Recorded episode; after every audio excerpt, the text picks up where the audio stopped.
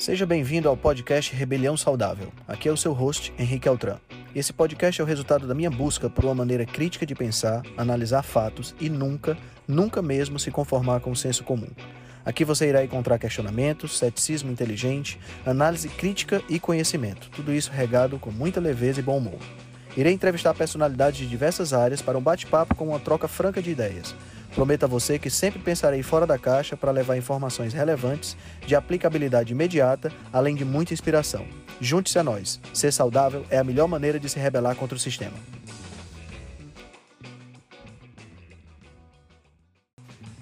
Esse é um episódio da série The Upside Down.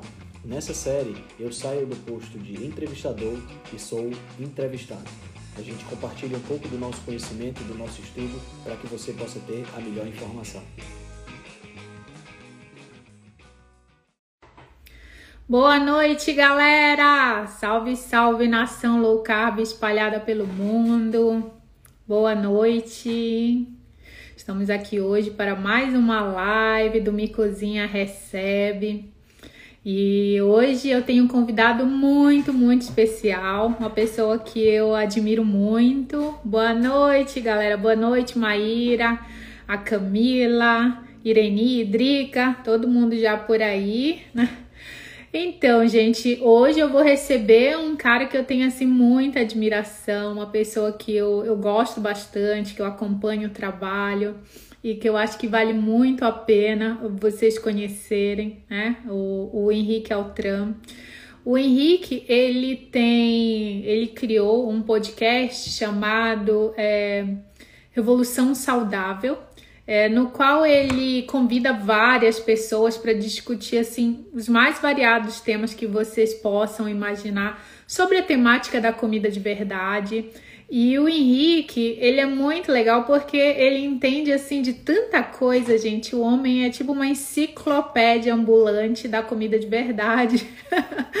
e eu acho isso muito, muito legal. E eu, assim, para além né, desse trabalho da do Revolução Saudável que ele tem esse podcast, uma coisa que eu admiro muito do Henrique é um esforço que ele vem fazendo né, nos últimos tempos de reunir né, todas essas pessoas que vêm divulgando a comida de verdade, principalmente no Brasil e também em outros países, mas fundamentalmente no Brasil, né, para que essas pessoas compartilhem ideias, compartilhem estudos, debatam o tema, troquem né, ideias. É, troquem também suas dúvidas, né? Eu participo também de, desse grupo que ele me convidou e eu acho assim uma coisa incrível, porque eu acho que é muito importante, né, a gente reunir esse conhecimento, trocar ideias, porque isso fortalece né, essa comunidade que está discutindo a comida de verdade. E ele é o super-homem das lives, né? Hoje ele está fazendo três, a minha segunda, daqui a pouco ele vai lá com o Dr. Senra, que eu adoro, tava lá com o Felipe do Densa Nutrição, que é outro querido também. E aí, gente, é, agora que a gente só tem uma hora de live, eu tenho que trazer já o Henrique aqui pra gente começar. E ele vai dar uma aula pra gente, porque ele é especialista nesse te nessa temática de é, evolução da alimentação desde os nossos ancestrais. E aí ele vai contar um pouco pra gente como é que é esse processo de descompasso entre do que a gente evoluiu para nossa alimentação de hoje, a nossa alimentação mo moderna que vem é, proporcionando tantos problemas, né, causados pela má alimentação, tantos problemas de saúde, né, obesidade, é, dentre outras coisas. E o Henrique vai contar é, um pouco disso aqui pra gente hoje e vamos receber o nosso convidado, que eu não posso prender ele muito tempo aqui para não atrasar a live lá com o Dr. Senra, que o moço é bem ocupado, difícil conseguir a agenda dele. Henrique, tô te chamando aí. Ó, meu mocinho já tá aqui, pontual, que eu gosto. Vamos, vamos esperar aí o Henrique. Oi, Boa noite! Querido. Tudo bem? Tudo ótimo! Você tá com frio por aí, hein? Ai, Henrique, aqui é doido, né? Porque a gente está numa fase de transição, né? A gente está no, no nosso, na nossa primavera. Só que a primavera tem dias que ela é quente, tem dias que ela é fria, entendeu? De madrugada ainda fica aquelas geadinhas, sabe? Uhum. Então, é assim, é louco. Hoje, Você por tá exemplo... em que cidade aí? Eu tô em Cambridge, que fica a 50 quilômetros de Toronto. É certo. pertinho, que nem Guarulhos, São Paulo, assim, sabe? Ah, mas eu queria muito estar tá aí, sabe? Muito estar tá num climazinho mais frio e num país mais desenvolvido. Ah, mas assim, ó, você é meu convidado. O dia que você quiser vir aqui conhecer com tua esposa, assim, ah, são meus convidados. Vou levar vocês aí para passear, conhecer um pouquinho. Vamos lá no Festival de Jazz de Sim, Montreal, que a certeza. gente estava conversando, com que eu certeza. tenho certeza que você vai amar. Adoro ah, mas jazz. é bom demais, é bom demais, bom Henrique. Eu, eu não posso me queixar, não. Claro, a gente sente falta, né?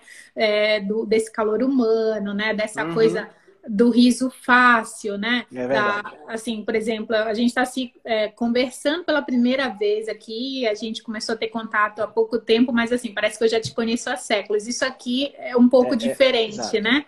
Uhum. Mas assim, qualidade de vida realmente não tem preço, né? Então. É bom demais, isso é com certeza. E eu tava vendo, eu tava vendo, você postou uma foto do, do, do, de um piloto, é seu marido?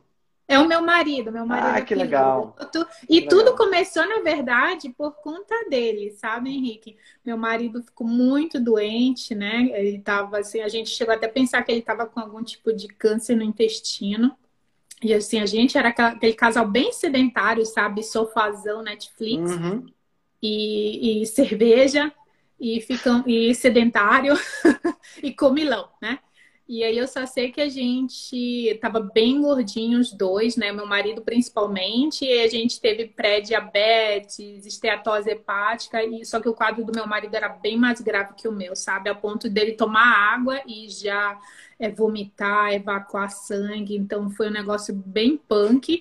E aí a gente fez tudo junto para se apoiar, né? Como eu gosto de cozinhar, aí fui junto com ele e entrei nesse mundo de comida de verdade para não abandonar nunca mais. Juntou o útil ao agradável, né? Exato. E me apaixonei, amo demais. Que legal, que legal. Acho, é, this is the way. É, this is the way, é isso aí.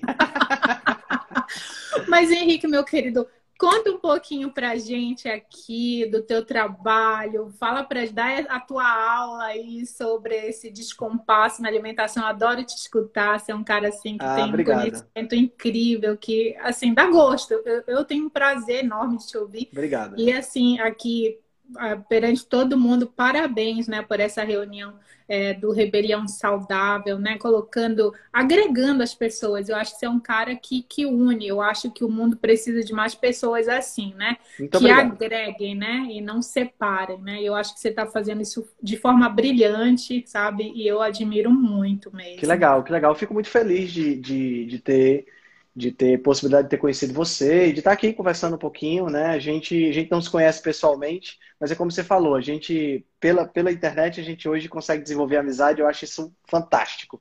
É, eu acho é que a gente vive num descompasso é, nutricional, mas assim, eu não sei se não sei se seria tão interessante, o mundo seria tão interessante se a gente não tivesse esse tipo de ferramenta para conhecer pessoas, né? Exato. Acho que isso aumenta, aumenta um pouquinho esse, esse contato que a gente pode ter com o mundo dentro dessa perspectiva, a tecnologia nos ajuda bastante. Não, né? sem dúvida. E eu acho, e é muito engraçado você falar isso, porque, por exemplo, hoje, a maior parte dos meus amigos, né, pessoas que realmente têm afinidade com aquilo que eu penso, né, é, eu encontrei por aqui, pela internet, uhum. e assim, conheci várias pessoas que seguem comida de verdade aqui no Canadá, né, viramos grandes amigos. Minhas amigas mais próximas todas seguem, né, comida de verdade, jejum intermitente, e aí as pessoas, elas acabam ficando para trás na nossa vida, né? Porque a gente segue caminhos diferentes, né? Tem pensamentos diferentes e fica mais difícil você trazer os outros, né? Então aí é. você é. e a internet ela vai possibilitando, né, trazer essas pessoas que têm essas afinidades, com certeza, e a gente levar essa mensagem para pessoas que não teriam, né, é, oportunidade de saber, né? Por exemplo, saber ficava concentrado antigamente, né, nos, nos profissionais, né? E hoje uhum. a gente uhum. todo mundo tem acesso, na verdade. É, hoje ele está tá disponível para todo mundo. É só não aprende quem não quer, né? É verdade, é verdade. Bom, você perguntou um pouquinho sobre essa questão do descompasso, né? Eu acho que vale a pena a gente, a gente. Deixa eu me apresentar rapidinho, né? Claro, o pessoal não conhece. é, eu sou o Henrique, Henrique Altran, estou aqui, ao contrário da, da, da Milene, eu estou no Nordeste do Brasil, então estou na Quintura, né? Enquanto ela está no frio, eu estou na quintura. E eu comecei muito cedo a minha carreira de gostar muito de falar e de dar aula. Eu comecei, na realidade, a memória mais antiga que eu tenho, Milênio, até uma história interessante. Eu tinha oito anos de idade quando a professora me é, dividiu assim a turma em equipes, né? E pediu para cada equipe fazer uma aulinha de 15 minutos sobre algum tema que gostasse. Né? Eu lembro que na época eu era muito amigo de um, de, um, de um, cara chamado Daniel, não sei onde é que ele anda hoje, Daniel Teles, e a gente se juntou e resolvemos dar uma aula sobre insetos. E a aula que era para ser de 15 minutos virou 45 minutos. Eu imagino. Né? Eu tinha 8 anos de idade, né? Então, nessa, né, essa é a memória que eu tenho mais, mais antiga de que eu sempre gostei de falar, eu sempre gostei de explicar. E essa minha, esse meu apreço por essa aula, a área mais científica, né? Uhum. Quando eu estava na sexta série, eu fui aluno de um grande professor de biologia aqui em Fortaleza, né, que a qual eu devo muita coisa, porque o primeiro emprego foi ele quem me deu, deu a oportunidade, e muito do que eu aprendi veio através dele.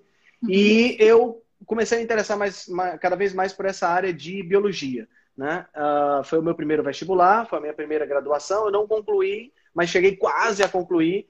Né? E aí, no meio do caminho, eu me tornei representante de uma multinacional na área de suplementos alimentares.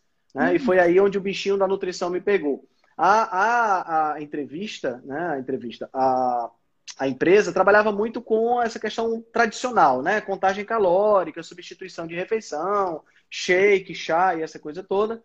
E eu me incluí dentro dessa, dessa, dessa estratégia, mas sempre gostei muito de estudar. No entanto, eu tinha aquele viés por estar trabalhando né, dentro, da, dentro da indústria, então você acabava tendo esse viés e você acabava. Né? Exato, estava tava dentro dessa. Eu era mais um vendedor do que qualquer outra coisa. Né? O que aconteceu foi que em 2017, um amigo meu, que também é professor de biologia, postou no Stories uma, uma um podcast que ele estava escutando.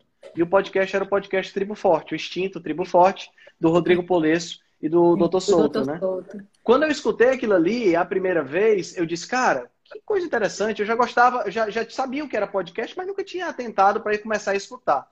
E aí eu comecei a maratonar os podcasts, né? E, e, foi assim um despertar muito, muito fantástico na minha vida, porque é assim, Milene, lá na biologia, todo ensaio clínico que você faz, ele é randomizado. Não existe estudo epidemiológico na biologia. Porque você faz estudo com rato, com cobra, com bactéria, com placa de Petri. Então você uhum. já faz o ensaio, o ensaio clínico controlado ali. Entendeu? É diferente de você fazer com gente. Quando eu, quando eu estudava uh, nutrição, antes de 2017, eu achava que tudo era a mesma coisa. Então eu não sabia diferença de estudo epidemiológico para estudo para ensaio clínico, eu não sabia nada disso. Né? Uhum. Tanto é que em 2015 eu fui convencido a me tornar vegetariano né? Que é um, um tra... ah, é verdade, um traço negro no meu passado. Né? Teu passado te condena, meu né? Meu passado me condena, não tem jeito. E aí... Ainda bem que você encontrou a luz, Caroline. Não é? eu, eu, eu, foi a época que eu estava no lado negro da força. Ah, ah, bom, em 2017, então, eu tive esse primeiro contato, comecei a estudar e comecei a entender um pouco mais sobre essa questão científica, e foi quando eu despertei para o mundo da, da low carb. Comecei a fazer low carb em 2017 esse, esse período que eu me tornei vegetariano, eu nunca fui gordo, sabe, Milene? Eu sempre fui uma pessoa bem magrinha, na realidade. Eu tenho é, um atlético até, né? Eu tenho 1,72m e pesava 60 quilos. Né? Mas aí eu fui ganhando peso né, dentro dessa perspectiva de suplementação, né? Como eu estava dentro dessa, dessa empresa, comecei a trabalhar com ganho de peso, consegui ganhar um certo peso, mas na época do vegetarianismo eu cheguei a 81 quilos. Então eu ganhei, eu ganhei, eu ganhei um total de 21 quilos. E nessa, nessa, nessa época eu tava, apesar de fisicamente, se você me visse de roupa, eu parecia um cara forte. Mas na realidade eu estava gordo, porque eu estava com 27% de gordura. Né? Para um homem isso é muita gordura. E na minha idade, na época, também, né? Eu estava com 40 anos de idade. Então eu estava realmente precisando me reencontrar. Quando eu encontrei então a low carb, comecei a fazer, e aí foi uma mudança de paradigma muito grande, porque a, a, a onde eu trabalhava tinha uma filosofia e eu comecei a ver que o mais interessante era essa outra filosofia, que era esse trabalho dentro da low carb. Comecei a aplicar em mim, reduzi 10 quilos, né? E fiquei muito bem, não só fisicamente, mas me senti super bem. Foi aí quando eu conheci dieta cetogênica também, e aí a evolução foi natural, né? Até hoje eu faço uma dieta. Eu, eu digo que eu faço uma dieta carnívora, mas tem 2% vagabundo sempre. Sempre tem, né? Sempre, sempre tem os 2% vagabundo. Só o professor Diego que é 100% carnívoro. O resto tem sempre os 2%. Não, sempre tem. Eu acho que isso é até importante, assim, para a sanidade mental, né? Eu acho claro, que se a pessoa não tem claro. doença, né? Se ela realmente não tem que seguir aquilo estritamente. Exato, exatamente. Acho que exatamente. tem que ter mesmo, Exato. acho que faz e... parte, é que também tem. E, e assim, eu, então eu comecei a fazer nutrição em 2018 né, já dentro dessa perspectiva. E em 2019 eu dei uma reviravolta na minha vida completa e resolvi é, deixar de, de, representar aquela empresa e me dedicar à questão da nutrição em tempo integral. Né? Eu me formo no uhum. final desse ano, se Deus quiser e o Covid ajudar, né? E vai, vai, vai dar certo. E hoje eu namoro uma chefe de cozinha, então você imagina. Sério? A, é, a, a Gabi ela é chefe de cozinha. Ah, e assim, ela é uma chefe de cozinha muito habilidosa, não só com receitas low carb, que ela tem um cardápio low carb, mas ela tem um cardápio normal, tradicional, vamos Sim, dizer assim. Claro. Né? Então é aí onde eu, os meus 2% estão aí, entendeu? Que é quando ela faz essas delícias. Ontem, por exemplo, ela fez uma torta de maçã estilo americano, com aquela massa e aquela ah, coisa toda. É, pô, Nossa senhora, então ontem foi. Não teve jeito. Ontem eu acabei, acabei sucumbindo à torta de maçã, porque tava gostosa demais. Mas você pode, Henrique, porque você já trafegou Bom, aí. Pois é, eu tenho, caminho, eu tenho, eu, né? eu, eu, é, eu, eu, gosto de dizer que, que assim, eu, eu sou um cara de verdade, entendeu? Como assim? Eu não sou aquele cara que fica dizendo que é 100% na dieta para poder ficar aparecendo. Eu não sou. Né? Eu, eu sou 100% na dieta 98% das vezes. Mas tem esses 2% que eu me dou o direito. Eu tenho, meu peso é ideal, a minha insulina é baixa, eu tenho 12% de taxa de gordura, feito, fiz a minha avaliação semana passada, tá entendendo? Uhum. Eu tenho 46 anos de idade, eu treino todos os dias. Então, eu não tenho razão nenhuma para não fazer exceções que sejam socialmente legais. Então, hoje, ontem foi um jantar, a gente fez um, um jantar com vários pratos de cinema, sabe? A gente pegou ai, vários. Eu é, vi, ai, eu você viu? Fantástico, pois é. Aí a gente fez, a gente fez vários pratos de cinema e tal. A gente já escolhi. Ontem foi ela que escolheu o cardápio. Próxima vez você eu que vou escolher o cardápio. Ah. E aí a gente, a gente vai, a gente vai curtindo isso. A gente gosta muito dessa questão de, da, da alimentação. Ela tem uma filosofia mais daquela comida que afaga, daquela comida que, que abraça né? Aquela uhum. comida mais emocional. E eu tenho essa filosofia mais de uma comida nutricional. E a gente se completa Sim, dentro dessa perspectiva. Entendeu? É, eu acho que é por aí. Né? Ter eu essa é maturidade para respeitar, né? O, cada, cada olha um. Aí ela, olha aí, ó, oi amor, olha ela falando aí, ó. Tem eu para ah! te levar às tentações. olha, Gabriela não vai engordar ele, hein, tá? Não, engorda não. Estamos de olho aqui, ó. Estamos de olho. A, a, a, ela, ela, ela, cara, ela cozinha bem demais. Mas da forma como ela faz uma sobremesa maravilhosa, ela também faz pratos. Ela, ela tem a habilidade de transformar essas sobremesas em, em, pratos low carb muito. Ela tem um mousse de, de, de, chocolate feito com ovos e creme de leite. Nossa, é uma coisa assim deliciosa. Então, Nossa, tenho, é, é, bom demais, tem... bom demais. Pessoal que tem a técnica é outra história, né? Né? Exato. Mas vamos lá. A gente já, daqui a pouco a gente não consegue falar do nosso. É verdade, porque daqui a, agora eles estão acabando com a live com uma hora. Eu tô arrasada com isso Sério, e eu quero deixar a nossa live gravada. As minhas, as minhas lives elas duram bem mais de uma hora e vão direto. Eles não me cortam, não. As não. minhas também, elas duravam assim, três horas. Já fiz, já fiz com a doutora Regina, que está aqui, três horas de live, que a gente fala mais que o homem da cobra, né? Uhum. Agora eu não sei, depois de umas três semanas, agora eles estão cortando com uma Sério? hora. Tomara é. que não cortem. Tomara, tomara que não cortem. Que não, né? Mas é, a gente fala aqui quando bipar o negócio. Tá certo. E você tá tem certo. a live com o doutor Sérgio. É, mas qualquer coisa a gente abre outra. Eu posso ir aqui tranquilamente, sem nenhum problema, tá? Quando, for, quando ficar aperreada é que a gente. Que a gente não, eu tô preocupada com o doutor Serra que tá lá te esperando depois, né? Ô, doutor Serra, segura aí. Então vamos lá. Sobre essa questão do descompasso evolutivo, é uma, essa é uma hipótese muito interessante. É uma hipótese difícil de testar, entendeu, Milene? Porque não tem como eu fazer um ensaio clínico e comparar a, a, a, a essa, essa, essa, essa, esse descompasso, porque não tem como eu ter acesso a uma, a uma população que tem uma alimentação exclusivamente ancestral, e jogar e ter, fazer um grupo controle em cima disso. Não, é, é, plenamente impossível. Então, o que a gente, o que a gente tem é, é mecanismos e uma plausibilidade biológica muito forte.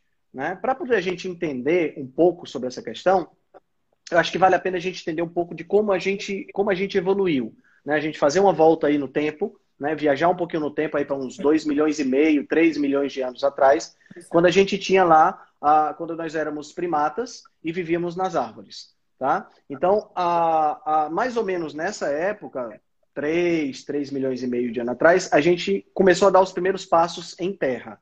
Né? O que aconteceu foi que, mais ou menos, uh, esses números são números muito aproximados, a gente não tem como ter certeza. Estudar o passado, infelizmente, é, é, muita intuição e muito, muita associação de, de fatos, né? Então a gente nunca tem uma visão completa daquilo que aconteceu realmente, né? A gente não tem uma máquina do tempo, né? Então, há mais ou menos uns, entre 6 e 4 milhões de anos atrás, aconteceu uma modificação climática no berço da civilização, que foi a África, né? E essa, essa, essa modificação climática fez com que uma floresta que era muito densa em termos de árvores se tornasse uma floresta menos densa, que a gente conhece hoje por savana, com árvores bem espaçadas. Né?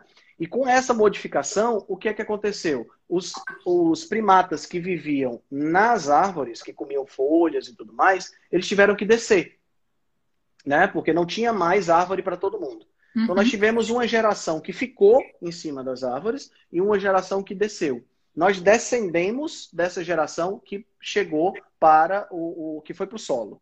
Né? Uhum. Os que ficaram nas árvores deram origem aí a gorilas, chimpanzés, bonobos, que são os nossos parentes uhum. mais próximos, uhum. e os que ficaram, que desceram, são os uh, deram origem ao Australopithecus, né? Que é o, o, o nosso ancestral que é aquele fóssil que foi encontrado há um tempo atrás, a, a, a, a Lucy, lembra? A Lucy é ah, é aquele, sim, né? Sim, aquele, aquele, austral, aquele macaquinho, né? Uhum. Ele, na realidade, foi o primeiro, primeiro, primeiro primata bípede que, que apareceu, né? Então, esse Australopithecus foi a partir daí que veio as, as linhagens que a gente que a gente conhece. Então, no chão, né, no solo, a gente tem possibilidades diferentes de nutrição. Né? A gente não tem a mesma coisa que a gente tinha na árvore. Né? Então a gente tem possibilidades diferentes. Dentro dessa perspectiva, a gente tem uma divisão nesse ponto. Nós temos o Australopithecus afarensis, né? que, que é a Lucy, que acabou dando origem ao Australopithecus africanos, né? E temos um outro, que é o Australopithecus robustus, que não acabou não, não deixando descendentes. O Australopithecus robustus, ele continuou comendo planta, enquanto que o Australopithecus africanos foi aquele que começou a se aventurar na, na ingestão de carne, na ingestão de animais. Uhum. Certo? Isso está acontecendo há mais ou menos uns 2 milhões a 2 milhões e meio de anos atrás. Tá? Então, esse Australopithecus é, africanos, que começou essa, essa questão da, da, da, ingestão de carne, ele era um carniceiro, como a gente chama. Em inglês seria um scavenger, né? Uhum. que é aquele animal que se alimenta dos restos de outros animais. Uhum. Né? Então, a, a, a, foi mais ou menos como a gente começou. É interessante a gente entender que esse, essa, essa, essa modificação na alimentação ela gerou uma possibilidade é, nutricional bem interessante, porque a gente vinha de, um, de, uma, de uma ingestão de alimentos que precisava ser quase que contínua. Né? Porque uhum. para o pessoal que está escutando a gente, é, é importante entender que os alimentos de origem vegetal eles têm uma densidade nutricional muito baixa. Né? Por conta disso, há necessidade da, do, do, animal que se alimenta de plantas, ele tem que comer a maior parte do tempo. Né? Então, quando a gente começa, quando tá, começa a haver essa transição de alimentação, é lógico que é, é importante entender também que o processo evolutivo ele não acontece de uma hora para outra. Né? Ele acontece, pequenos ajustes vão acontecendo passo a passo, e gerações após gerações a gente acaba tendo a sobrevivência daquele que está mais adaptado ao ambiente naquele momento. Né? Então veja que quando os australopitecos estavam no solo, aqueles que dependiam mais de vegetais, eles eram pessoas que tinham é, é, pessoas, eles eram animais que tinham acesso a menos alimento. Né? Enquanto que aqueles que começaram a comer carne tinham acesso a uma, uma densidade nutricional maior, portanto, sobreviveram. Né? Então a gente tem que entender mais ou menos assim. Eu estou explicando de forma muito simples para poder a gente também não complicar. Bom, a partir do momento que a gente começou a comer carne, Milene, aconteceu uma coisa muito interessante. É, tem um estudo é, bem interessante de uma pesquisadora chamada Briana, Briana Pombner. Ela foi na África hoje e ela viu o quanto de carne, porque assim, quando eu falo que a gente era carniceiro, a gente tem que entender que nós não temos acesso a o modo de vida daqueles animais. A gente infere a partir da, do, dos registros fósseis. Ela foi na, ela fez um trabalho de pesquisa na África, um artigo muito interessante, onde ela mostrou que um leão, quando ataca um, um, um ruminante, uma zebra, por exemplo, dependendo uhum. da quantidade de leões daquele bando, pode sobrar até 12 mil calorias. Então tem a evolução cultural aí, né?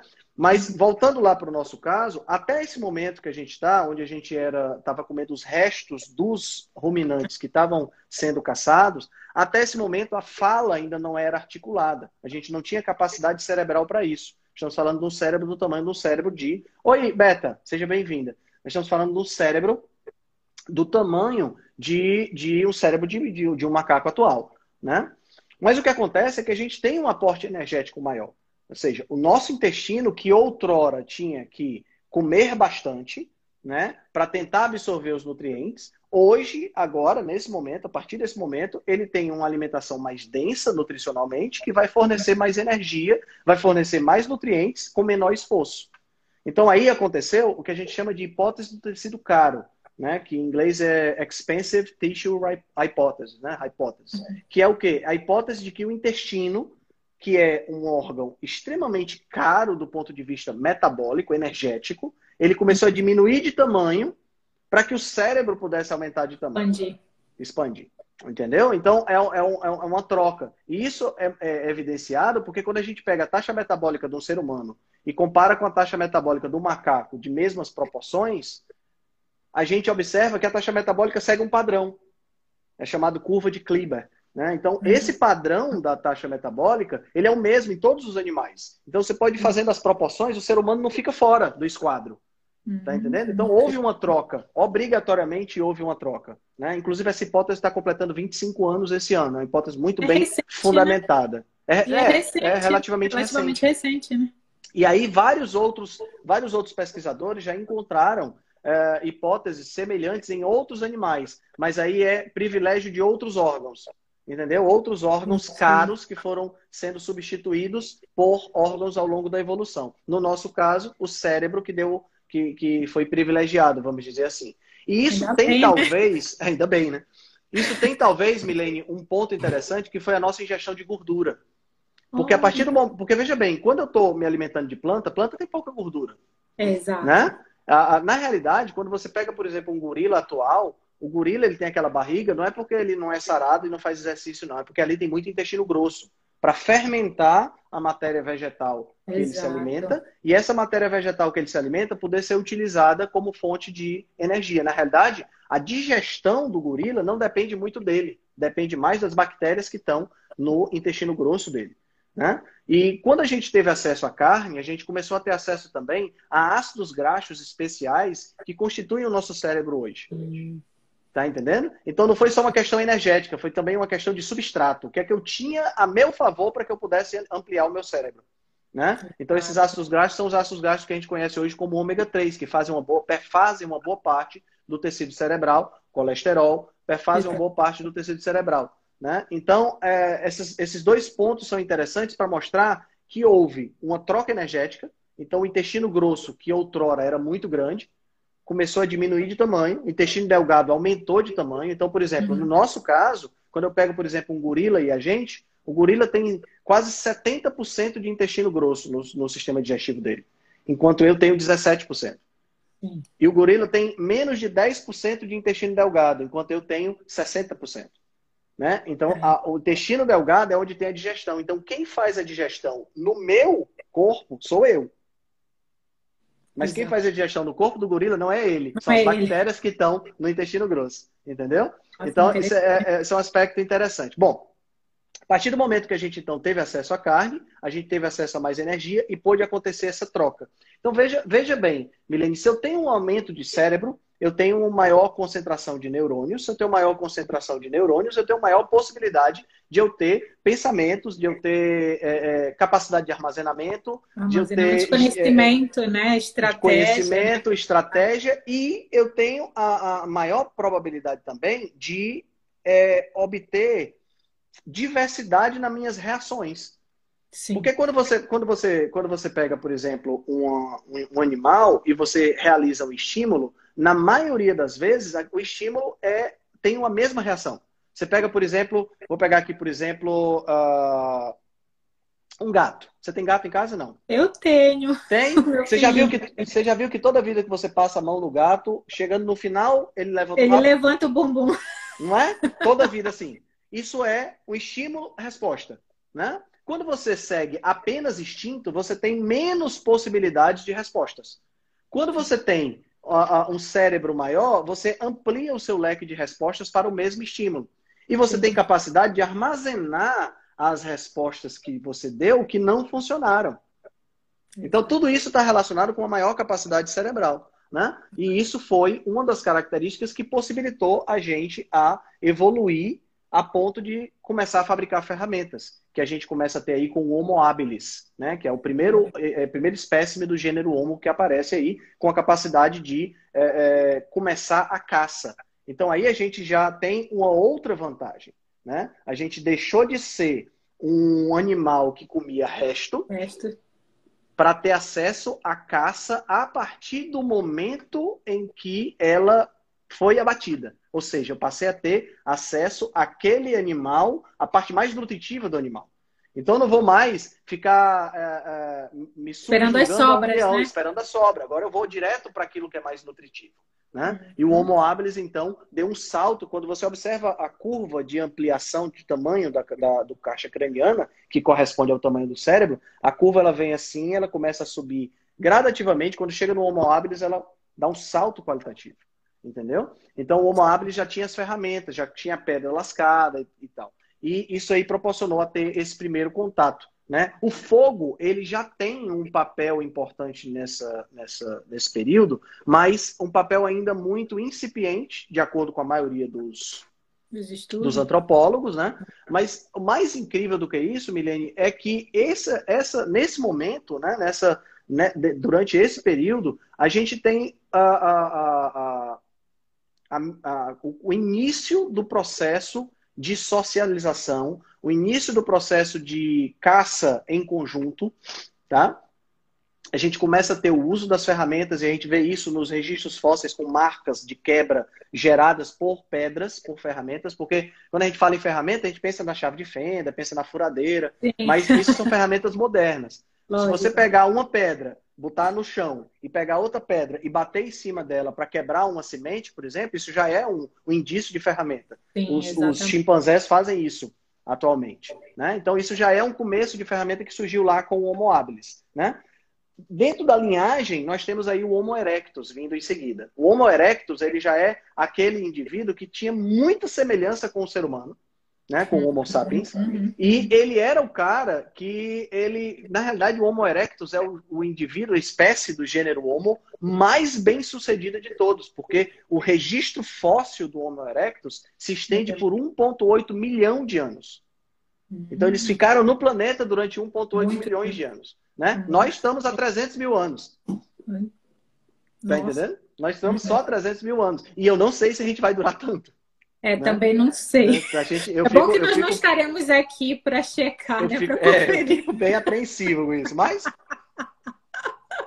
e se voltar, não quero voltar para cá, não. Quero ir para é, então...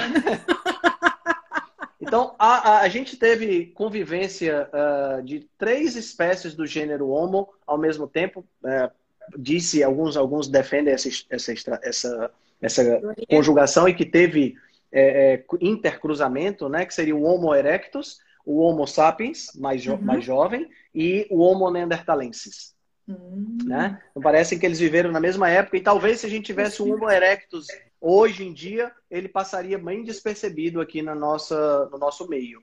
Né? Ele teria possibilidade de passar bem despercebido. O que é interessante é que, com o advento do fogo, né, pulando aí um pouquinho para frente, a gente começou a cozinhar o, o, o, alimento, né? E o fato de cozinhar o alimento tem algumas coisas interessantes que acontecem. Primeiro, a gente tem o acesso a uma, uma, uma nutrição que está mais disponível. Né? Então, quando eu faço, quando eu uhum. asso ou quando eu cozinho, eu estou naturalmente já mexendo a, a, a constituição, é, é, não a constituição química necessariamente, mas muito da constituição física, torna mais fácil a digestão. Então, isso foi um advento interessante, o uso é, do fogo isso que com eu consistência. entender, né? Se eles vinham sempre comendo cru, né? E de repente. Na maioria das vezes comendo cru. A cozinhar, vezes, se não deu aí um perereco, uma dor de barriga, morreram é. alguns até achar o ponto certo do cozimento. Né? É, a, a, a, a, história do fogo é um capítulo à parte dentro dessa evolução, porque a, o fogo, ele tinha, inicialmente, ele era, ele era tipo cultivado, né? Caiu um raio, você tinha lá o fogo, a partir do momento que você aprendia a tentar não fazer com que aquela chama não apagasse, uhum. né? Até você conseguir fazer fogo, a gente tem um salto bem grande, né? E, e, e, e, o uso dos alimentos cozidos ou assados, ele já tem um, um, certo tempo. Mas o fogo nem era, nem sempre era uma, uma estratégia é, viável toda, vez, né? Porque você tinha essa possibilidade de não conseguir é, ter o fogo à disposição para utilizar para essa questão. Mas uma coisa interessante, Milene, que vale a pena a gente ressaltar, é que nossa, a partir do, do mais ou menos aí nos 500 mil anos atrás, a gente começou a caçar muitos animais que 500, talvez até um pouco mais, a gente começou a caçar muitos animais que a gente chama de megafauna. O que, é que era megafauna? Eram grandes animais que pesavam muito, né? Então, animais que pesavam é, 5, 10, 15, 20, 50, 100 toneladas. Animais gigantescos. Que animais que deixam, esses? Que, que deixam. Tem, tem o Cliptodon, tem vários animais que deixam. Ah, os que deixam... Tipo os dinossauros. é, não eram dinossauros, né? Os dinossauros, a gente não conviveu com os dinossauros. Os dinossauros foram extintos há 60 milhões de anos. Mas esses, essa, é, essas, esses megafaunas eram mamíferos gigantescos, né, que não tinham predadores naturais, porque quando você pensa no, no, no, nos caçadores, né, nos, nos, nos, carnívoros, tipo leão, tigre, dente de sabre e tudo mais, quando você uhum. pensa nesses animais, eles não têm capacidade de caçar animais muito maiores. Né? Sim, Exatamente verdade. por conta de que eles não têm é, estratégia, eles não usam estratégia. Eles Exato. caçam com a boca e vão lá e tentam matar o bicho. Então, esses animais maiores, eles praticamente não tinham predadores naturais. Foi quando a gente começou a utilizar, a caçá-los. Né? Uhum. E caçar um animal desse porte muito grande, existem várias estratégias que eles sugerem nos estudos. Uma das estratégias é cavar um fosso bem grande, colocar estacas de madeira e é, com fogo ir tangendo o animal para que ele caísse naquele lugar uhum. e aí ele, ele, ele morreria e a gente poderia usufruir. Outra estratégia que, é uma, que são, são estratégias que dependem de poucas pessoas. Aí é que é, que é o ponto interessante. Né? Ah, nessa questão do, de tanger o animal e tudo mais, sugere-se que havia inclusive uma colaboração, uma cooperação entre homens e mulheres, né? entre masculino e feminino, que as mulheres faziam o processo de tanger e o, os homens eram quem fazia o trabalho braçal para poder conseguir fazer a caça. Né? Mas tinha outra estratégia também, que só precisava de duas pessoas, que era cortar o tendão da, da, da, perna do animal. O animal não conseguia, não conseguia mais andar e aí ele ficava fácil de ser abatido. E aí tem algumas coisas interessantes. Bom, primeiro, um animal desse tamanho, ele demora muito tempo para ser consumido. Sim, exato, né? Como é que eles conseguiam consumir? Então, no, eu então, também não, não, sabia que mulheres participavam de caça. Em né? alguns Até casos... então eu só escutava que elas cuidavam da parte de agricultura, depois ficavam em casa e os homens iam caçar, né? É, mas em alguns tem alguns registros que algumas teorias, né? Na realidade não é registro, teorias que sugerem isso e esses animais, eles demoravam muito tempo para serem comidos. Então, um animal desse, para um grupozinho de 25, 30, 40 pessoas, durava, durava muito tempo, durava uma semana.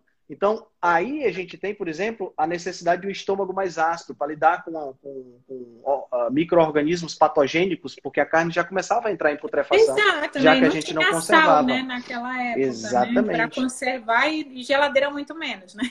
Exatamente. Então, aí a gente tem essa, essa, essa, esse, esse estômago mais ácido, que já funcionou bem para a gente na época que a gente era carniceiro, né, que a gente comia os restos lá dos animais e que continuou a ter uma função muito importante. Né? Se a gente comparar a nossa acidez, é, a nossa acidez estomacal com a acidez dos carnívoros, a gente fica ainda um grau a menos. Né? Enquanto os carnívoros têm um pH que varia de 2 a 2,5, o nosso pH varia de 1,2 a 1,5 no pH do nosso estômago.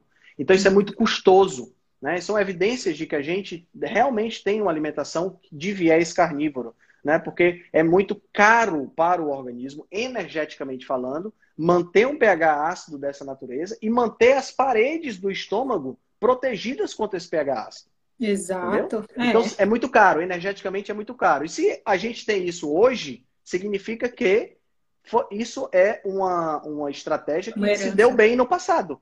Se se deu bem no passado, ela é perpetua, né? Então é assim que funciona a evolução. Então, é, essa, essa caça da megafauna era uma caça que acabou é, a, a nós, é, Homo sapiens e o, o, o, Homo erectus junto, acabamos extinguindo esses animais, de tanto caçar. Na medida que a gente foi migrando, a, a, existe inclusive uma teoria que sugere que a gente foi migrando para encontrar esses animais, porque eles começavam a ficar escassos em um determinado local. Uhum. E a diminuição desses animais, né, a extinção desse, dessa megafauna, fez com que a gente tivesse que ter acesso, com que a gente começasse a caçar animais menores. E animais menores já são outro tipo de caça, porque esse, esse grandão, ele é, ele é grande, lento, né? Ele é, não é difícil de caçar quando você usa exato, inteligência. Exato, exato. Mas o menor, ele já escapa. O menor, ele já mais corre ágil. mais rápido, é mais ágil. Né? Então aí exige uma mudança de paradigma na questão da caça. Então tem também uma teoria que sugere que boa parte do nosso desenvolvimento cerebral veio exatamente por conta disso. Veio pelo fato de que a gente começou a, a, a ter que caçar animais menores. E aí é que vem a parte interessante. Paralelamente, a gente começou a caçar animais menores e, ao mesmo tempo, começamos a introduzir mais plantas na nossa alimentação. Então, o processo não foi de uma vez, certo? Não foi de churrasco para é, trigo. Não foi assim.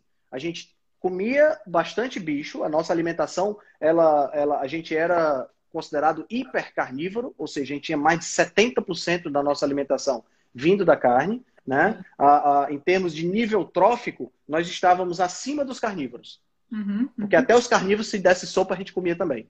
Né? Existem, a, a, tem uma, uma técnica de análise que é a técnica que usa nitrogênio 15, que é o isótopo radioativo. Então, uhum. uh, ele vai se acumulando nos níveis tróficos, né? Então, nós, é o registro, os registros fósseis mostram que a gente era predador, apex predators, como a gente chama, né? Que são predadores de nível máximo dentro da cadeia alimentar. Entendi. Então a gente comia carne e foi diminuindo o consumo de carne, porque a carne ficou mais difícil de se caçar, e aumentando o consumo de plantas. E é lógico, a gente vai preferir, e é importante o pessoal que está assistindo a gente entender, que o nosso foco, né, o foco de qualquer animal, na realidade, é obter energia para sobreviver e se reproduzir.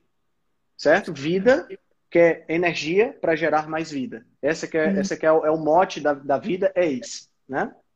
Então, a gente precisa obter energia para se manter vivo, para se reproduzir, e se manter vivo e se reproduzir, e por aí vai.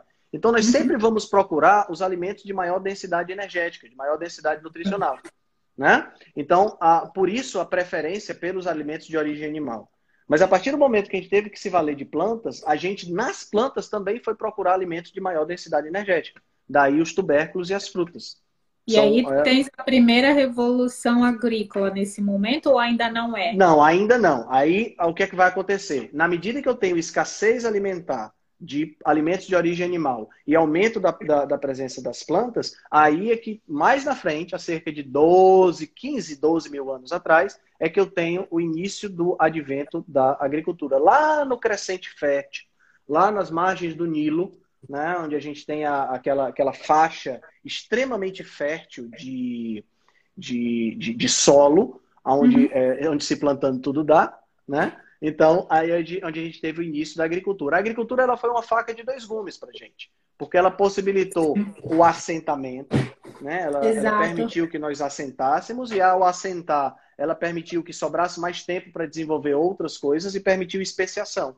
Porque até então, uh, Milene, eu fazia a caça, eu fazia é, a cuidar, fazia o apoio à, à, à, educação do filho, eu fazia tudo, né? A partir do momento que você se assentou e que você agora planta e não tem mais o que fazer, então você começa a gerar a especiação, você começa a gerar uma divisão de tarefa. Então vou ter lá o cara que planta, enquanto eu vou uhum. lidar com o gado, enquanto aquele outro lá vai escrever poema. E é, a, a agricultura possibilitou isso a evolução tecno, a revolução tecnológica, a, toda essa nossa evolução cultural, ela só foi possível por conta da agricultura.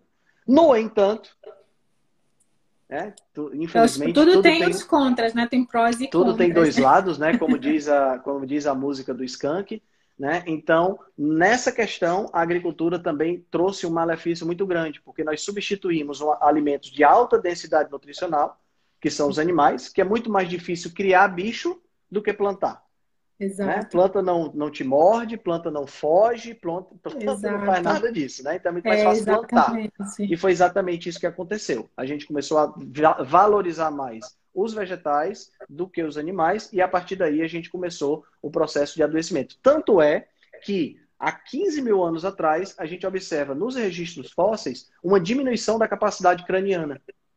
Hum. Quando você observa um fóssil de um caçador-coletor e um fóssil de é, agricultor, e tem um estudo muito interessante que foi feito com duas, duas tribos no, próximas uma das outras, e duas tribos que eram nômades, só que uma comia praticamente comportamentos vegetais, alimentares e a outra comia praticamente animais. E o, o, é claro o, a diferença de estatura, diferença de nível de osteoporose, diferença de tamanho craniano, é Nossa, tudo muito claro quando você analisa, analisa esses dois. Então a agricultura possibilitou essa, essa, esse ponto positivo, mas aí é, a domesticação das plantas, que muitas tem até o, o Yuval sugere que houve uma domesticação inversa. Ele sugere que na realidade foram as plantas. O Yuval é um, o autor do aquele livro Sapiens, né? Yuval Noah uhum. Harari.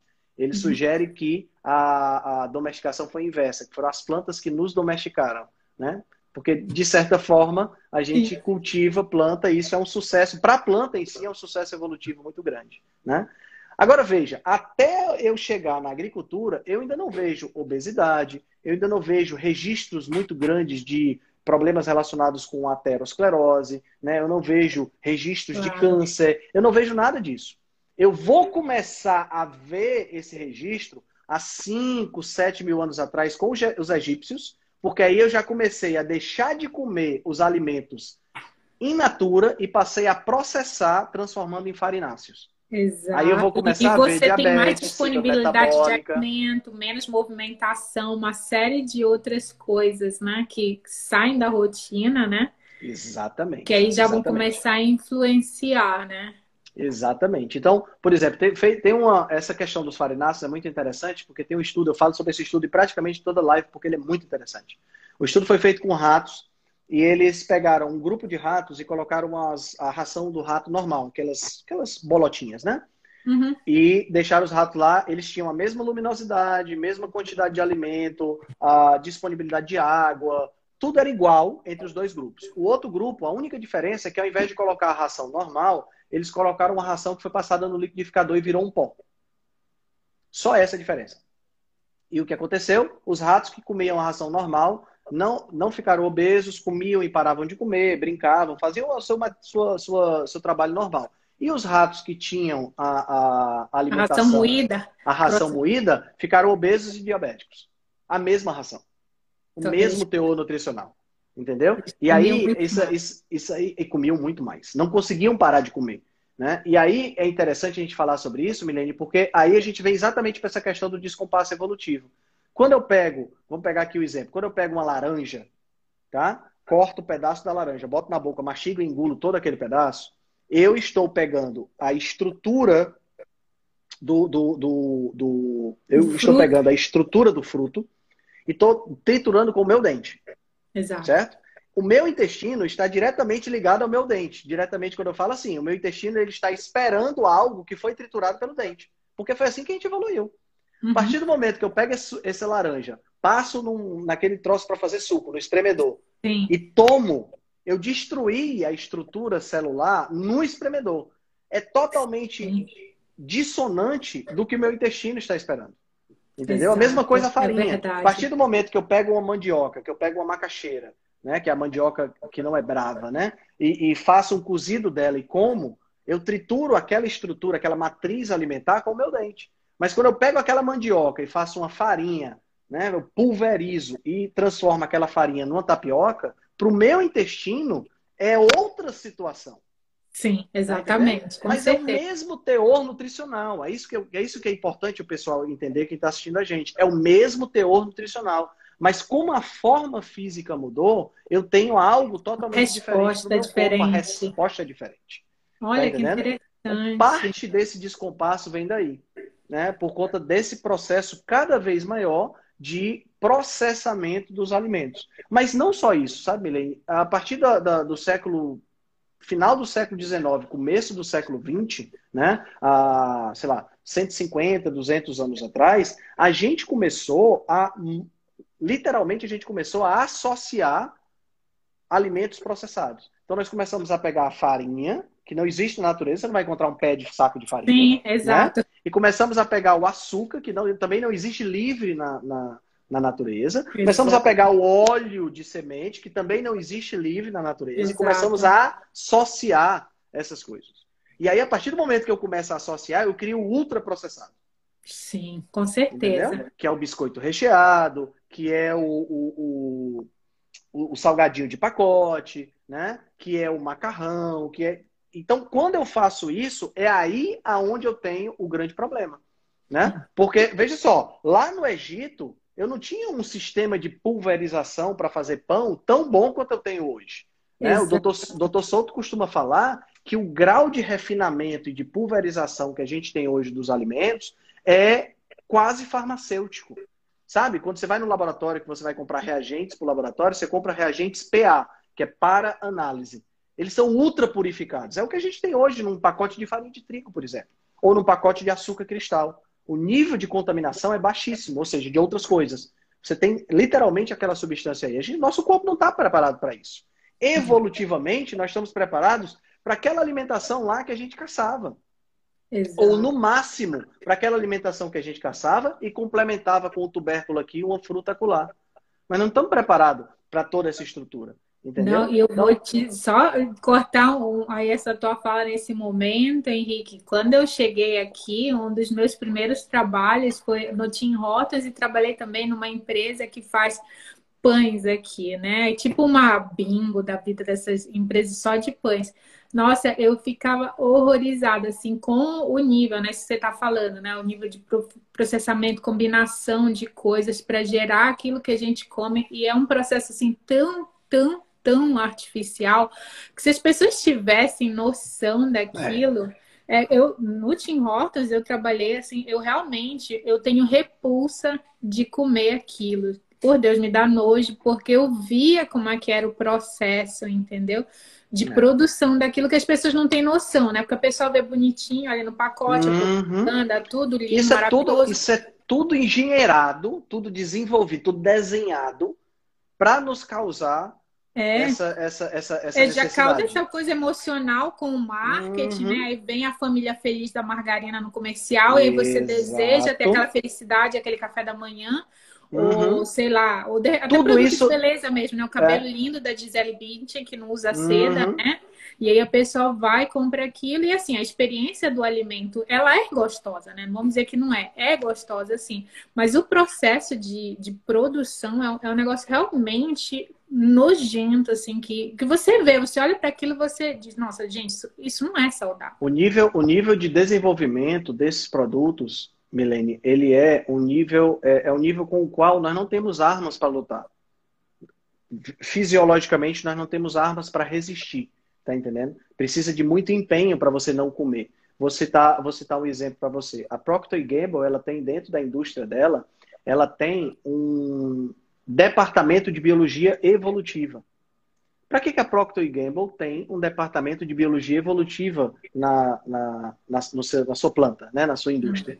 Não é para estudar biologia evolutiva e fazer avanço da humanidade. É porque ela quer entender como é que ela pode me fisgar no nível mais primata possível.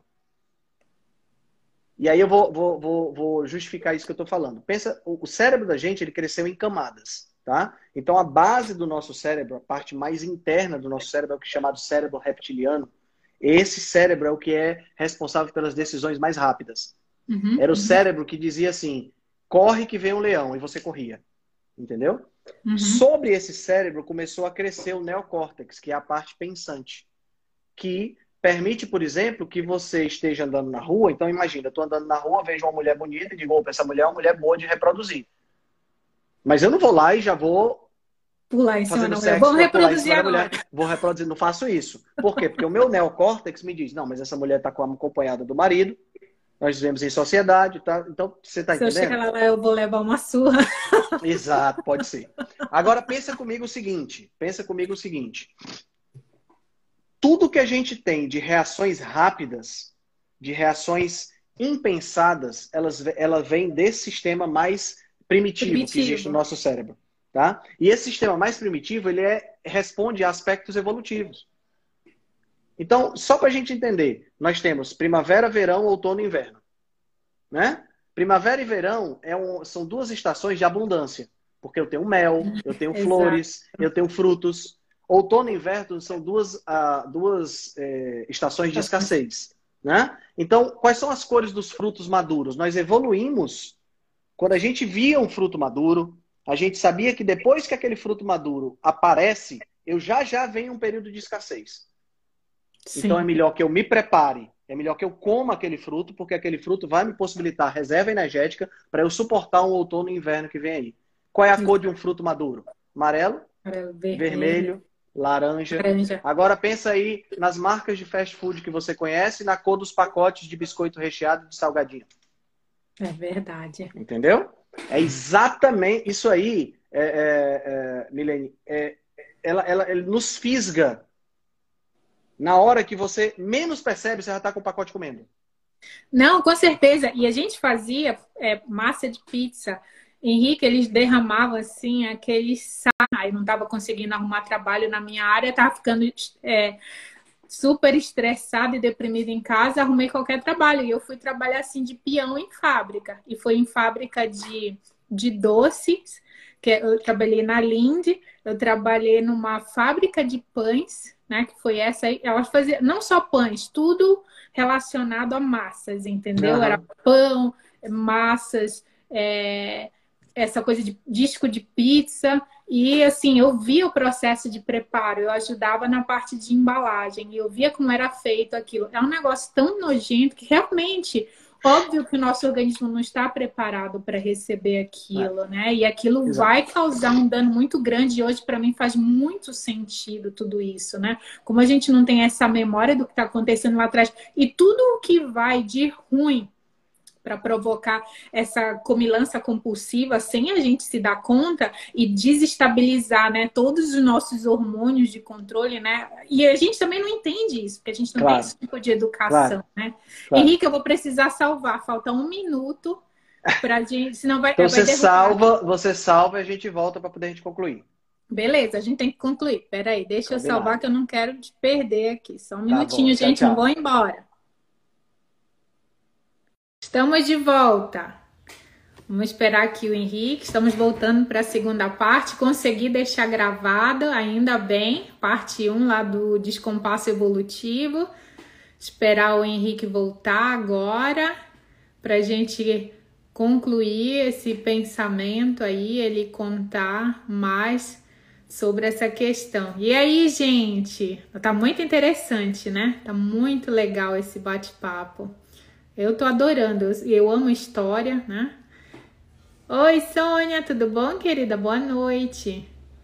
Nossa, eu, eu amo, né? É, entender essas coisas, isso que o Henrique estava falando. Assim, aí faz todo sentido, né? Aí o quebra-cabeça vai, vai se juntando, né?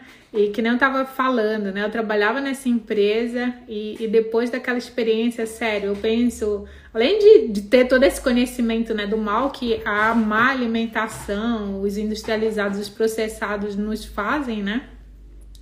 Ter passado por uma empresa de, de alimentos, né? Me deixa ainda. Henrique, não cair nessas armadilhas. Ai, que bom que vocês estão amando, gente. O Henrique é ótimo, eu falei para vocês, né? Oi! Ai, que bom, consegui gravar, fiquei tão feliz, porque ótimo. eu perdi a live das meninas lá do. Lá do é, explicando a diabetes por conta disso. Tem que parar e tem que cortar e voltar. Exatamente. Vamos, vamos, vamos concluir então. Uma coisa, uma coisa que você estava, é interessante você estava falando, Milene, dessa, dessa sua experiência com, a, com essa indústria de ultraprocessados, e que vale a pena a gente falar, é que nós, nós fomos desenvolvidos, nós evoluímos em busca de várias coisas que a indústria usa a nosso favor. Tá? Eu já comentei uma delas, que é essa questão das cores, né? E tem Sim. outras questões, tem outras questões psicológicas que também são envolvidas. Por exemplo, nosso desejo por variedade. Tá? A, a, a... Nós evoluímos em um ambiente de extrema escassez. Então, quanto maior nossas, maiores as nossas possibilidades alimentares, melhor era para a gente a possibilidade de encontrar algo que nos nutrisse e nos permitisse sobreviver. Então, a indústria sabe disso. Então, por isso é que você tem o mesmo produto de diversas formas diferentes. Você já foi, você que mora no Canadá, você tem acesso a muito mais variedade do que o que a gente tem aqui. Sim, né? Se você sim. for na área de, de cereais matinais no supermercado, é um horror. Você fica louco de tanta fica. variedade que você tem ali. Né? Fica. Então, é, são coisas assim assustadoramente variáveis, de você encontrar dois que são iguais e só diferem pela cor do corante que é usado naquela coisinha redonda que a gente bota no leite, entendeu? Essa Não, variedade... fora o tamanho da embalagem, que é um absurdo. Cor, é um absurdo. Formulação. Às vezes não precisa nem mudar a embalagem, basta botar um sticker na embalagem dizendo com mais isso, ou agora assim. Então, tudo isso gera na gente a vontade de comer porque é variação. Né? Outra coisa que você vai encontrar também, é, que faz também muita diferença na hora, é a relação custo-benefício. Essa Sim. relação custo-benefício que a gente fala muito sobre ela, mas no nosso caso especificamente, era uma relação, uma relação de custo energético. Qual é o custo energético que determinado alimento vai me dar para que eu possa obter energia suficiente? Né? Então, por exemplo. É muito mais interessante para mim, homem primitivo, caçar um animal que vai me fornecer muito mais calorias né, do que eu pegar, por exemplo, comer folha. Eu vou ter que gastar muito mais caloria para obter uh, o que eu preciso do que se eu caçar um animal. Então, no supermercado, lá da, dos nossos primatas, a carne era muito mais barata do que as folhas, do que as plantas. Hoje as coisas se inverteram. É, e a é indústria é sabe disso. A indústria sabe disso. Por isso é que eles procuram encontrar formas de baratear todos os processos. Você deve ter visto muito isso quando você trabalhou na indústria de ultraprocessados. Qualquer itemzinho, qualquer coisinha que represente um centavo, meio centavo de, de, de custo a menos na produção, significa um preço menor para o consumidor e, consequentemente, a possibilidade maior dele comprar. Por quê? Porque lá no nosso cérebro primitivo, isso está atrelado. O custo e o retorno, né? o custo e o benefício. Então, tudo isso é desenvolvido pela indústria e gera esse descompasso. Né? A, a, a, tem um, um, um, experimento que foi feito, na verdade, não um experimento, uma análise que foi feita, que é esse aqui que eu queria te, te falar para poder a gente ir fechando. Essa análise foi feita na cidade de Turkana, que fica no Quênia. Lá uhum. eles tinham uma tribo, que era uma tribo que tinha três graus de, de dissociação da cultura ancestral. Um era o mais próximo, que eram pessoas que viviam da agricultura e uh, caçavam. O outro eram pessoas que já tinham vivido da agricultura, não, que eram só caçadores-coletores. O, o, segundo grau, que era um pouco mais distante, viviam da agricultura né, e pastoreio, já tinham aí domesticado alguns animais. E o terceiro tipo eram pessoas que tinham emigrado, tinham saído da, da aldeia e ido para a cidade grande. Tá? O que é que eles fizeram? Eles fizeram uma análise para tentar entender a composição dos macronutrientes uhum. da, dos três grupos, né? E a composição e, a, e o nível de atividade física dos três grupos. E eles constataram que o nível de atividade física era muito semelhante, mesmo os caras sendo caçadores e o outro sendo da cidade grande, eram semelhantes. Por quê? Porque o cara que sai de uma tribo dessa e vai para a cidade, ele não vai trabalhar de executivo sentado. Ele vai trabalhar de peão. Exato. Tá entendendo? E era isso que acontecia, então o nível de atividade era parecido. Eles constataram também que a composição dos macronutrientes também era parecida. Só que, e onde é que estava a diferença? A diferença não estava na quantidade de carboidrato, de proteína ou de gordura que eles ingeriam. A diferença estava no nível de processamento. Hum. Enquanto aquele, aquele, Que nem a história dos ratos lá atrás, que estavam comendo exatamente. ração inteira e ração exatamente, ruim. Exatamente, exatamente. Aquele grupo que vivia nas suas condições mais ancestrais, que eram caçadores, estavam ingerindo os alimentos de forma mais inatura possível. Aqueles que plantavam ainda estavam ingerindo de forma bem parecida com bem in natura, mas um pouco mais processada, porque aí eles já podiam pilar, já podiam macerar, já podiam fazer outras uhum. preparações.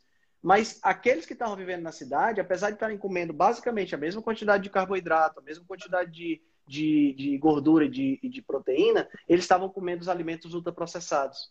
Uhum. Tá entendendo? E essa grande diferença era que estava fazendo com que eles desenvolvessem diabetes, câncer, obesidade, por aí vai. Então, assim, esse descompasso evolutivo, ele é real.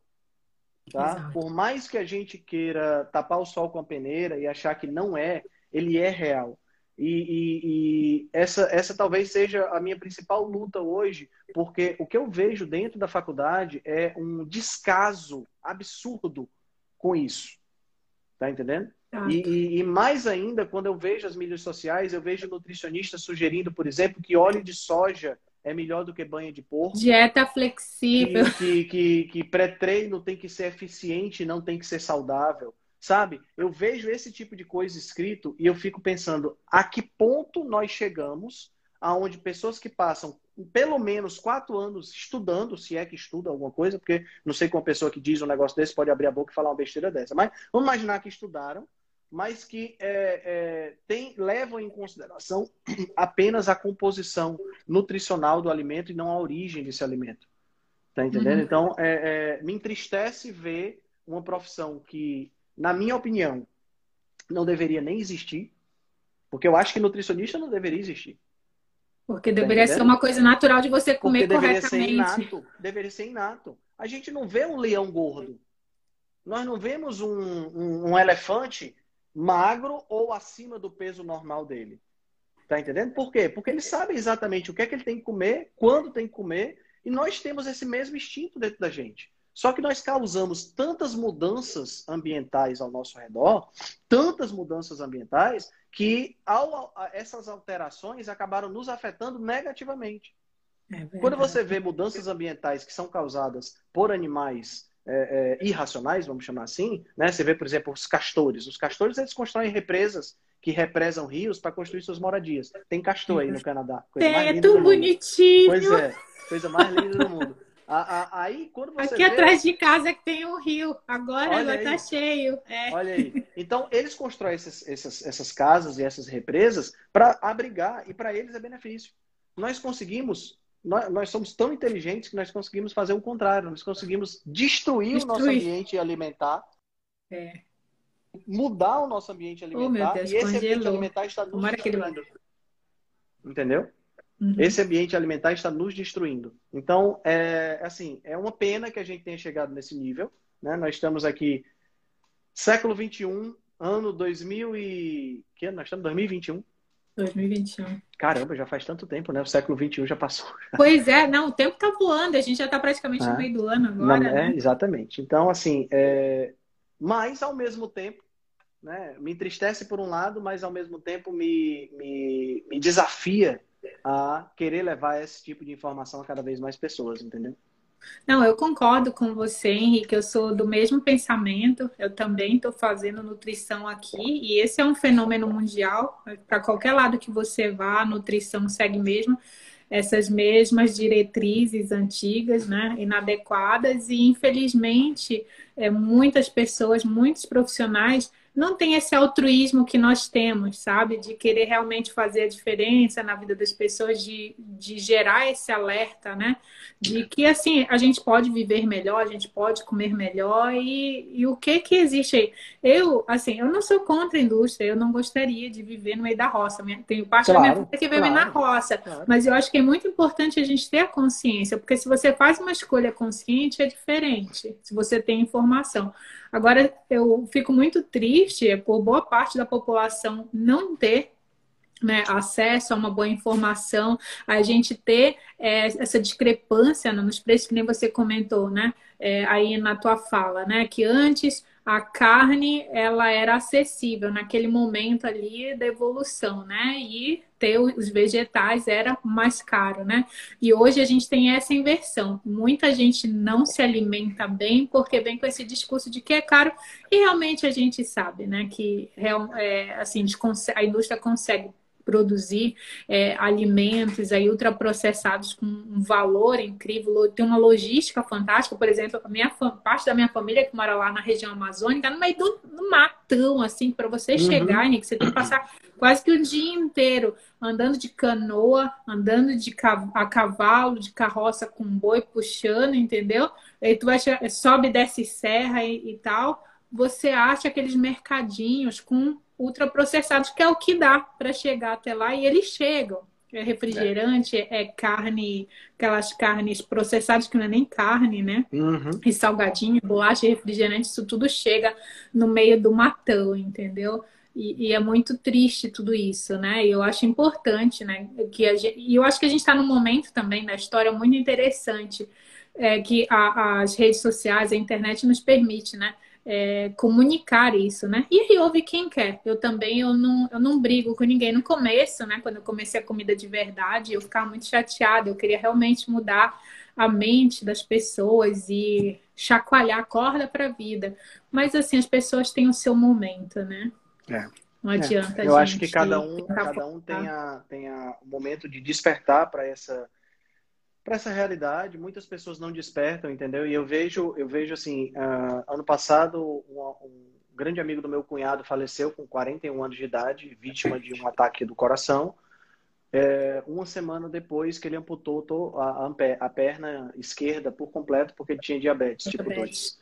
Obeso, má alimentação, sintopia de cerveja, sabe? Então, quer dizer, é, ele, quando teve o diagnóstico de diabetes, ele recebeu uma dieta tradicional, como aveia, como, sabe, como tapioca.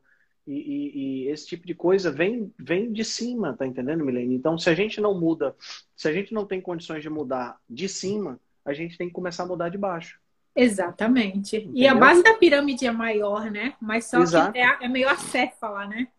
Povo Exato. não gosta de pensar é. muito, não, né? Não é, se... é, muito é. fácil, né? E ainda tem muita essa coisa da falácia, do senso comum, né? Que uhum. não nos ajuda, né? E muita, muita influência da indústria, entendeu? A, a, eu costumo dizer, e eu sou bem criticado por isso, que a, a indústria farmacêutica está para a medicina, assim como a indústria de suplementos está para a nutrição. Hoje você vai no escritório do consultório do nutricionista e você sai de lá com uma dietazinha pífia, que qualquer estudante de quarto semestre sabe fazer, mas sai de lá com uma, com uma lista de manipulados que custa os olhos da cara, entendeu? Quer dizer, se valoriza muito mais suplementar do que se alimentar. E, gente, a gente não foi feito para suplementar, nós evoluímos com comida. E é comida que a gente tem que, que, tem que comer, não é suplemento, não. Tá entendendo? Então, assim, esse é um movimento que a gente tem que fazer. A gente tem que fazer esse movimento. Não estou dizendo aqui que suplemento é ruim. Claro que existem indicações, né? indicações de saúde, indicações de esporte, indicações específicas, mas uhum. que 99% das pessoas que vão chegar no consultório, no seu consultório de nutrição, quando você estiver formado, vão ser pessoas que você vai resolver o problema delas com comida.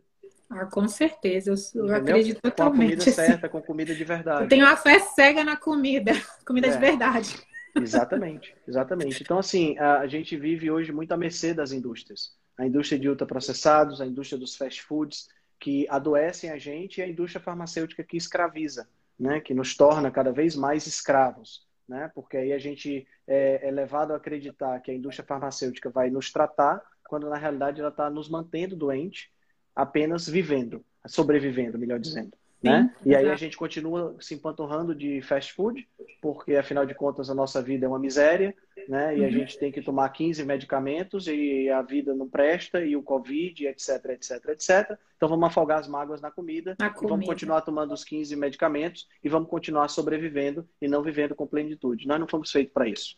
Nós fomos feitos para a gente viver bem, para a gente ter energia, para a gente acordar de manhã e pular da cama para a gente fazer o que a gente ama, para a gente pegar sol, para a gente ter amigo, para a gente conviver com as pessoas. A gente não foi feito para ficar sobrevivendo e tendo que tomar remédio de manhã, de tarde, de noite, sentindo dor à torta direito e, e, e, e sofrendo. Nós não fomos vendo para isso.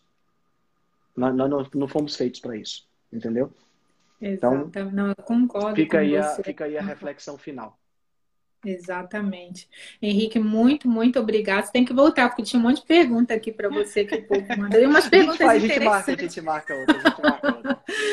então, tá bom, meu querido. Muito obrigada pela, por essa aula maravilhosa, tá? Incrível. Maravilhoso. Você tem que voltar mesmo para a gente fazer aqui um negócio de perguntas e respostas, porque veio muita coisa interessante. Eu que agradeço, agradeço demais o convite e vamos marcar. Vamos marcar. Vamos, vamos sim. Muito obrigada. Manda um beijo lá pro doutor Senra também. Tá bom. Beijo grande. Tchau, tchau. tchau, meu querido. Tchau. Tchau, tchau. gente. Obrigada.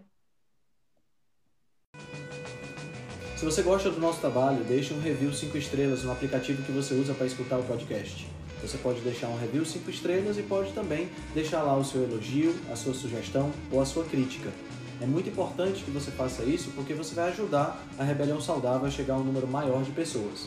Você também pode dar suporte ao nosso trabalho, né, todo o nosso investimento de tempo, nos apoiando via Patreon. Assim a gente pode continuar a oferecer o melhor conteúdo de qualidade, sem anúncio e de forma totalmente gratuita. O link para o nosso Patreon você vai encontrar no show notes. Se você ainda não fez o download do nosso e-book Cozinha Ancestral, que eu escrevi com a chefe Gabriela Carvalho, você pode fazer o download, o download é gratuito e você vai encontrar também o link lá na show notes. Além disso, você pode nos acompanhar pelo Instagram, no arroba Henrique Altran, ou no nosso canal no Telegram. Lá pelo Telegram a gente consegue colocar para você artigos, eh, PDFs, imagens, fazer enquetes e fazer um trabalho bem mais aprofundado do que nós fazemos no Instagram. Então você pode acessar o nosso grupo no Telegram com o link que está na show notes, ou então você procura lá por Rebelião Saudável. Nós temos também um canal no YouTube e um canal no IGTV, onde todos os vídeos das lives e os vídeos dos podcasts são gravados e você pode assistir na, no conforto da sua casa. Eu agradeço demais a atenção de vocês e espero que a gente se encontre no próximo podcast.